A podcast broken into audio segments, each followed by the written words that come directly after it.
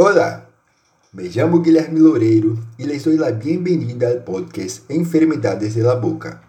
En el episodio de hoy hablaré sobre la síndrome de Eagle, una condición de dolor orofacial relacionada con el hueso temporal, más precisamente la apófisis estiloides del hueso temporal, es decir, hay un alargamiento anormal de esa estructura o una calcificación del ligamento estiloideo.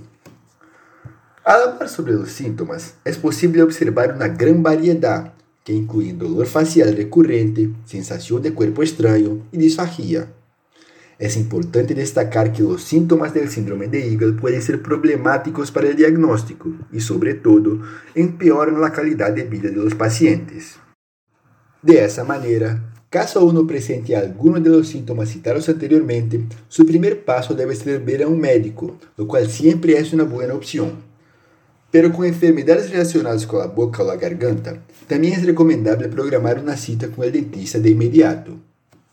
Bueno, el uso de radiografía panorámica y principalmente tomografía computadorizada en asociación con el análisis clínico por medio de la palpación cuidadosa de la fosa amigdalina con dolor referido por el paciente es de gran utilidad para confirmar el diagnóstico, mostrando la extensión del complejo estiloides, los músculos y ligamentos que lo componen, además de las estructuras adyacentes.